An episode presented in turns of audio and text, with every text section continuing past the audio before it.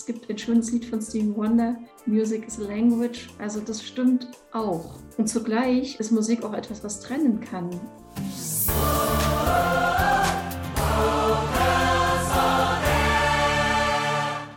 Hallo, ich bin Annabel Thiel und das ist Vocals on Air, euer Podcast rund um die Vokalszene. Hier sprechen wir mit MusikerInnen, KünstlerInnen, KonzertveranstalterInnen, Chören und ganz vielen anderen Menschen darüber, was sie bewegt.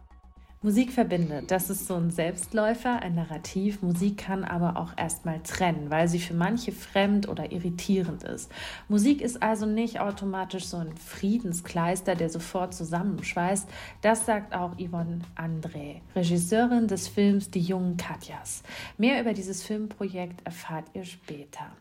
An, in dieser Staffel von Vocals on Air sprechen wir über politische Lieder, diskutieren, für was sie stehen und was sie uns aktuell sagen. Dieser Song hier, der kommt euch vielleicht bekannt vor. Wir haben in Folge 1 schon mal kurz darüber gesprochen.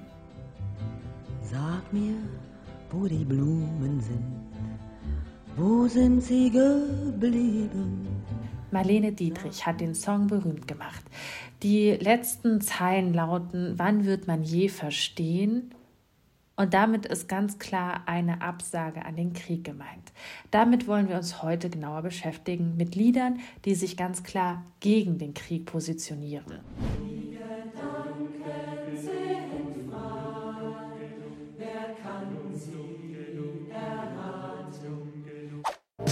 Ist das der Sonderzug nach Pankow?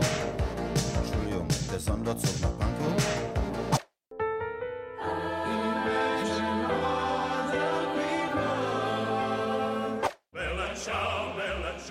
Was sind eigentlich Antikriegslieder? Darüber spreche ich jetzt mit Nick Sternitzke aus dem Vocals on Air Team. Nick, erstmal so ganz grundsätzlich, was ist typisch für Lieder gegen den Krieg? Ja, wir haben ja in Folge 1 dieser Staffel schon mal drüber gesprochen, dass es durchaus politische Lieder gibt, die zu Hetze und Gewalt aufrufen, einerseits, dass es aber auch andererseits Lieder gibt, die dann zusammenschweißen, die so einen Zusammenhalt fördern. Und in diese Kategorie würde ich auf jeden Fall diese Antikriegs- und Friedenslieder einordnen. Und diese Lieder entstehen natürlich meistens aus einer Motivation heraus, nämlich aus der Sehnsucht nach Frieden in Zeiten, in denen Krieg herrscht. Was ja irgendwie verständlich ist, ne? Ist denn Musik, Nick, was würdest du sagen, ein gutes Medium, um solche Friedensbotschaften zu transportieren? Ich finde ja, weil Musik an sich ja erstmal, glaube ich, in der Pflicht ist, zufrieden aufzurufen, weil wenn wir uns jetzt mal so in die Musikgeschichte, wenn wir da mal reinspringen, diese ganzen humanistischen Ideale, die man so kennt, auch so aus der Klassik und dann später, ähm, das zieht sich ja wirklich durch, durch die Komposition, durch die Komponisten, die einfach dafür stehen. Und ich glaube, insofern ist schon Musik auch in der Pflicht, oder was heißt, also sie darf das auf jeden Fall tun und sie ist, glaube ich, ein guter Weg. Wobei man sich natürlich streiten kann, ob jetzt zum Beispiel, also in welcher Art es eine gute Möglichkeit ist, ob das jetzt irgendwie so ein sentimentaler Schlager ist oder ob das jetzt irgendwie äh, was ist mit einem sehr, sehr kritischen Inhalt, wo man wirklich sich auch erstmal mit auseinandersetzen muss. Ne? Also wir haben mal ein Friedenslied ausgesucht, das ist jetzt, das fällt in diese Kategorie Schlager. Ein bisschen Frieden, ein bisschen Sonne für diese diese Erde, auf der wir wohnen.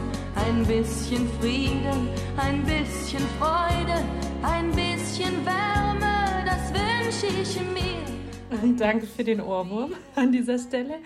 Äh, ich finde ja, es geht nicht unbedingt um den richtigen Weg, sondern eher darum, dass Künstlerinnen und Künstler in Liedern Zeitgeist aufgreifen. Und wenn Krieg gerade ein Thema ist in der Gesellschaft, dann denke ich, beeinflusst das natürlich auch die Kunst, die Musik und so weiter. Aber spannend auch den Ansatz, den du eigentlich eben gebracht hast, finde ich, ne, mit diesem humanistischen Einsatz von Musik. Ähm, genau, und jetzt nochmal zurück auf, auf dieses Schlagerbeispiel, ein bisschen Frieden.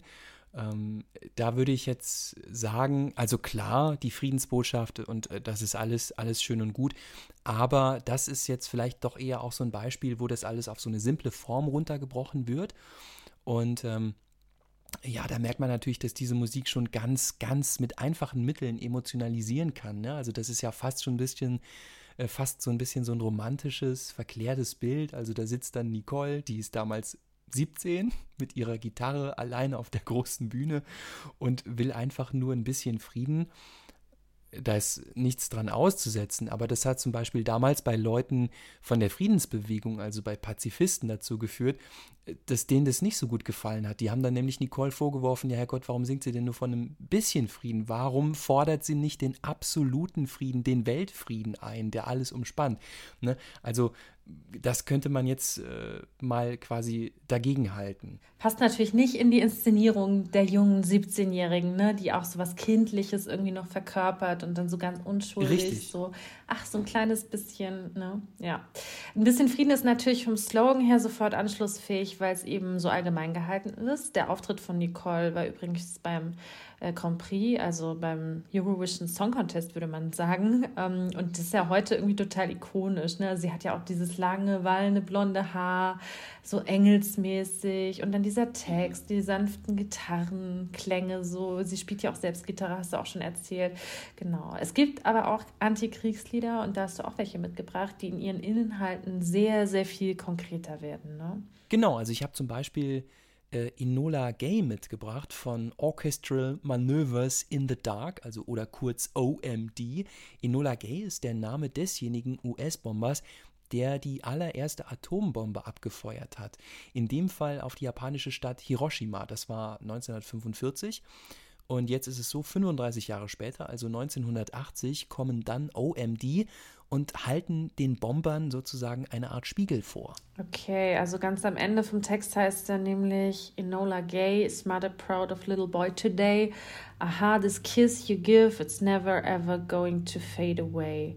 Also, ne, das kann irgendwie nicht rückgängig gemacht werden und mit dem Kuss, the kiss, ist eben gemeint, ähm, ja, die Metapher praktisch für die Atombombe, die eingeschlagen ist. Also irgendwie voll krass und beunruhigend und auch, glaube ich, künstlerisch gar nicht leicht, ne, dafür eine Sprache zu finden, eine Ausdrucksform für so ein eindrucksvolles und verstörendes Erlebnis, glaube ich. Ähm, genau. Die Mutter soll eben stolz sein auf den Sohn, aber warum? Was hat er getan, damit er Lob bekommt? Also diese Fragen trägt das Lied. Hören wir doch mal kurz rein.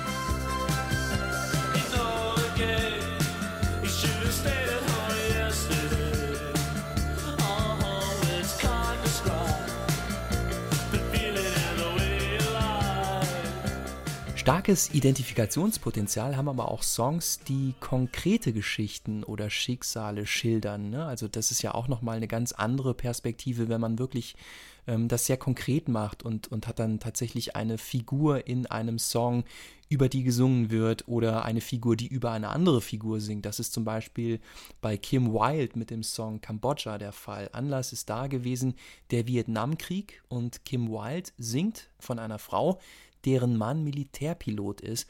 Der wird dann nach Kambodscha gerufen und das Lied endet damit, dass sie ihn nie wieder sieht, es aber offen bleibt, was mit ihm passiert ist. Aber de facto sieht sie ihn nicht mehr wieder.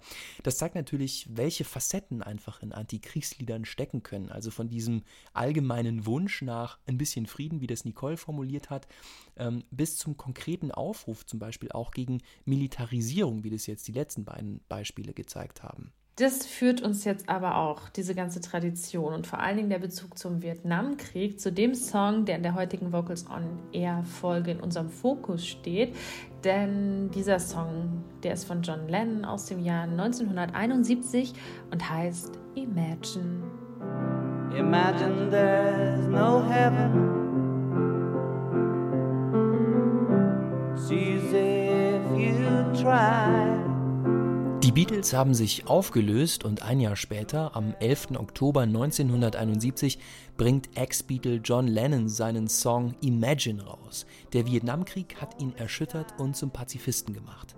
Stell dir vor, es gibt keinen Himmel und keine Hölle. Stell dir vor, es gibt keine Staaten und keine Religion, nichts, wofür man tötet oder stirbt. Stell dir vor, es gibt keinen Besitz, keine Habgier, keinen Hunger. Stell dir vor, alle Menschen leben in Frieden und in einer brüderlichen Gemeinschaft auf dieser Erde. So steht es im Liedtext. Wir, die John Lennon zuhören, sollen uns etwas vorstellen. Das macht seinen Song ziemlich einzigartig. Es gibt keinen direkten Appell, also keinen Befehl nach dem Motto, wir müssen alle dafür sorgen, dass Frieden herrscht. John Lennon erzählt nur von einer Vision. Daran zu arbeiten, das ist dann unsere Sache. Das klingt wie ein Traum, irgendwie utopisch. Mit der Single Imagine und dem gleichnamigen Album verbucht Lennon den größten kommerziellen Erfolg in seiner Solokarriere. Über 200 KünstlerInnen haben das Lied gecovert. Nick, das spricht schon mal dafür, dass so ein Song auch wirklich massenkompatibel ist. Zumindest was den Musikbegriff äh, in unserer westlichen Kultur angeht. Da muss man nämlich sagen, wir haben einfach bestimmte Codes in der, in der Popmusik vor allen Dingen. Also jetzt, das heißt erstmal so klare Melodien, klare Tonarten, klare Rhythmen auch. Also gar nicht so viel Komplexes oder Verworrenes, sondern wir können das ja auch oftmals gleich nachsingen oder wir haben einen Ohrwurm, weil es sehr eingängig ist. Und äh, darauf können wir sofort mit Emotionen reagieren. Wenn wir jetzt beispielsweise syrische Volkslieder uns anhören würden, dann würde uns das wahrscheinlich wesentlich schwerer fallen, da einen Zugang zu finden, weil ein Lied in diesem Kulturkreis einfach anders funktioniert.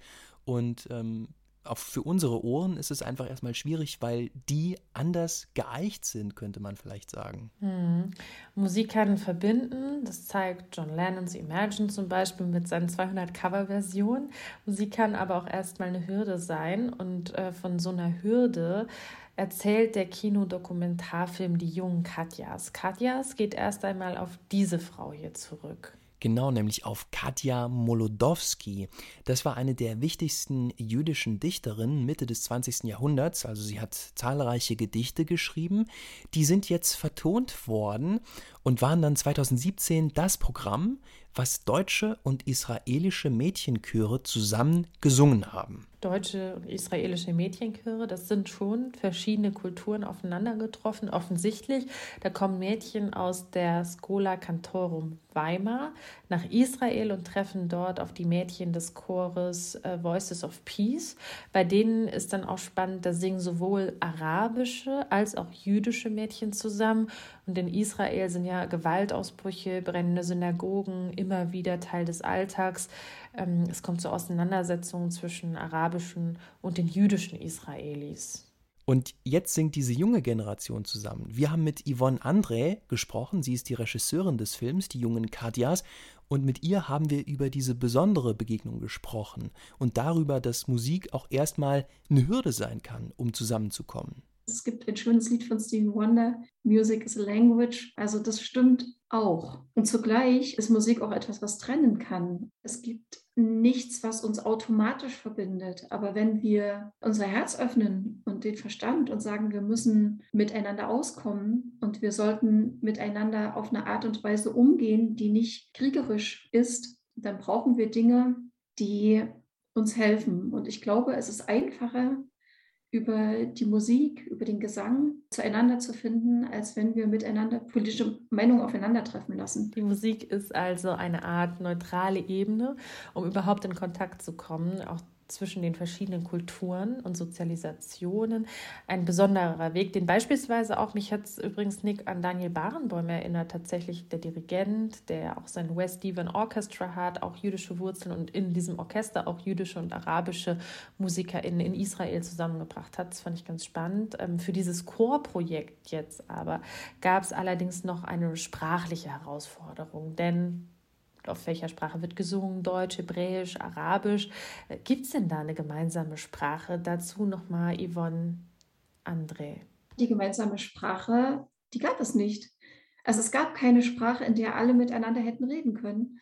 Das, worauf sich alle einigen konnten, war im Grunde genommen dann Jiddisch, weil Jiddisch ist ja eine Sprache, die aus vielen verschiedenen Elementen aus Polnisch und aus ähm, Hebräisch und aus Deutsch und aus Französisch, Italienisch so besteht.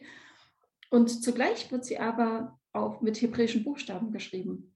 Das heißt, der eine Chor konnte eigentlich lesen und auf der anderen Seite war ein Chor, der konnte das super verstehen. Im Grunde genommen war das dann sozusagen das Trennende und Zusammenhaltende in einem. Und das ist ja wirklich ein Aspekt, der oft ausgeklammert wird. Also man sagt halt schnell, Musik verbindet überall auf der Welt, die erreicht jeden, die verstehen alle sofort.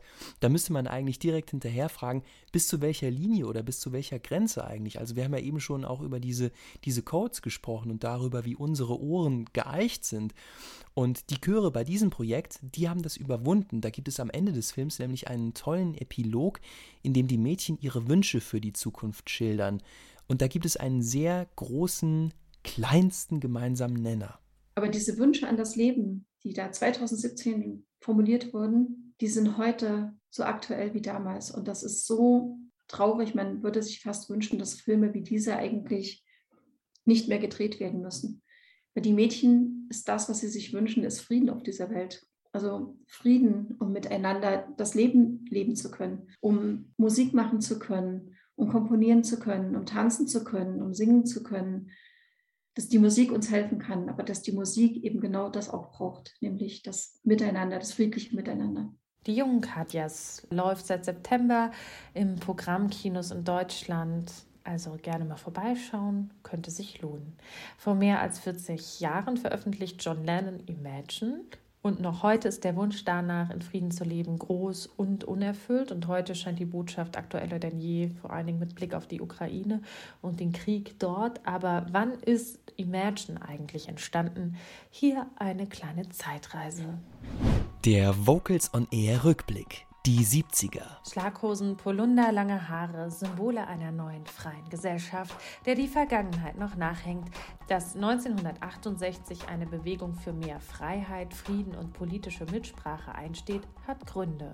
Die Brutalität der modernen Gesellschaft. 1963 wird John F. Kennedy, Präsident der Vereinigten Staaten von Amerika, ermordet. Der Vietnamkrieg hinterlässt seine Spuren in den Köpfen. 1955 beginnt der Krieg, zunächst zwischen Süd- und Nordvietnam. Aus dem Bürgerkrieg wird ein Krieg der Weltmächte. Das kommunistische China unterstützt Nordvietnam mit Waffen, die USA unterstützen Südvietnam.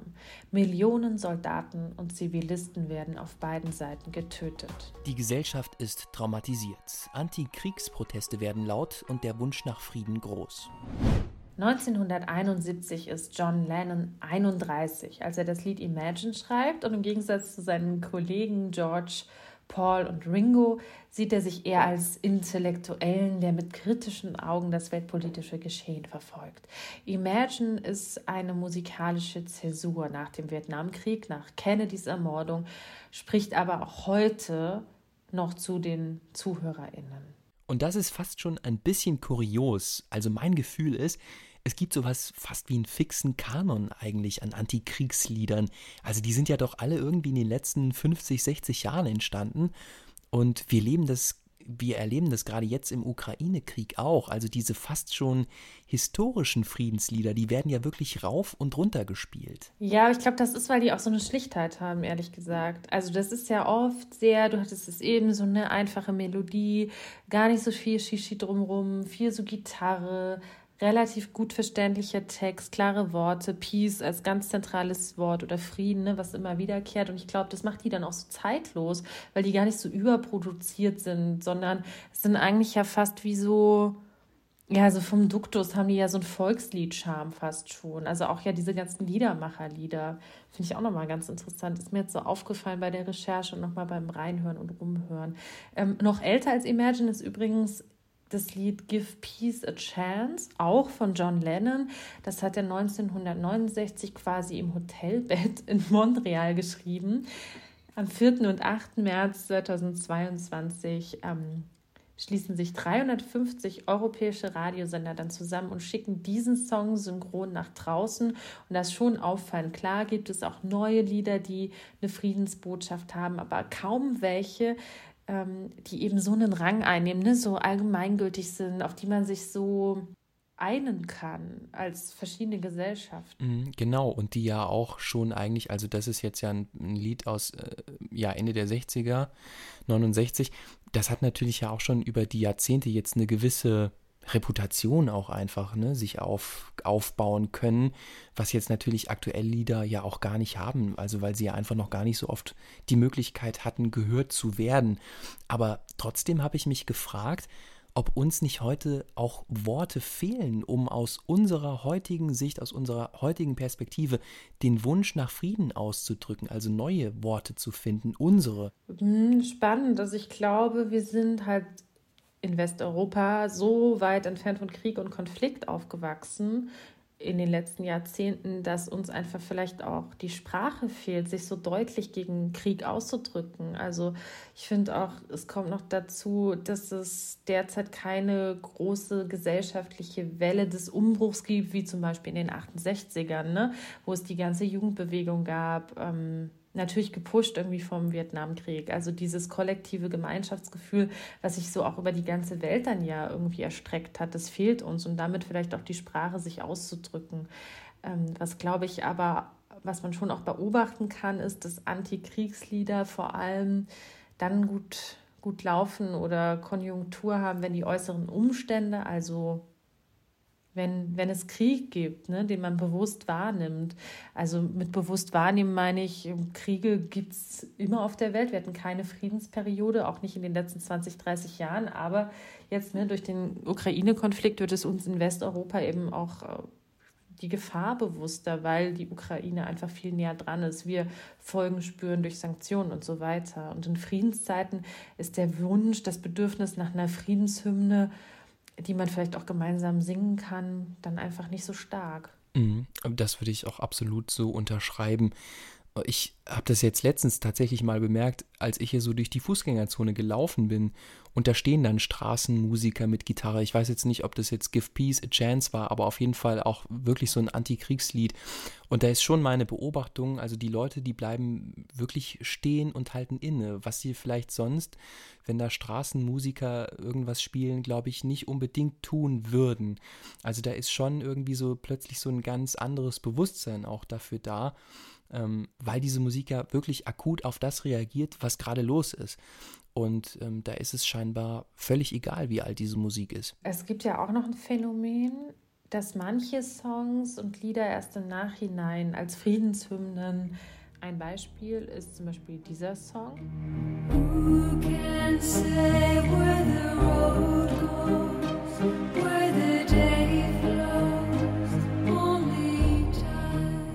Enya ist eine irische New Age Pop-Sängerin und sie hat die Single Only Time am 3.11.2000 veröffentlicht. Das ist so eine ganz ruhige Pop-Ballade und es geht um so universelle Themen einfach wie Liebe, und Zeit, also Only Time. Im Januar 2001 ist dieser Song noch in Deutschland auf Platz 95 in den Charts gewesen. Und dann ist etwas passiert. Nach den Terroranschlägen auf das World Trade Center, nämlich am 11. September 2001, wird dieser Song in zahlreichen TV-Berichten über diese Katastrophe eingesetzt. Und am 1. Oktober 2001 ist Only Time dann auf Platz 1 in den deutschen Charts. Also vielleicht war das ja auch einfach wirklich diese ätherische Stimme von Enya, die man, die man in dieser Zeit gebraucht hat. Und natürlich die Zeit selbst, um die es ja im Lied geht. Denn Zeit, Only Time ist ja das Einzige, was, was diese Wunde, ich will jetzt nicht sagen kann, heilen kann, aber was sie zumindest versorgen kann. Enyas Only Time ist dann also im Nachhinein zum stillen Ruf nach Frieden geworden, obwohl das ja gar nicht von der Künstlerin so intendiert war. Ne? Und ich finde, was alle Lieder gegen den Krieg und für den Frieden auf eine Art verbindet, ist, dass es auch immer so um die Hoffnung geht, ne? dass es doch gut ausgehen kann. Kein Krieg mehr, dafür Frieden. Das war Vocals on Air, der Podcast rund um die Vokalszene. Empfehlt diese Folge und unseren Podcast gerne euren FreundInnen in eurem Chor oder Vokalensemble weiter. In der nächsten Folge sprechen wir über Arbeiterlieder und widmen uns dem altbekannten Lied Bella Ciao. Ich freue mich, wenn ihr dabei seid. Mein Name ist Annabel Thiel. Bis zum nächsten Mal.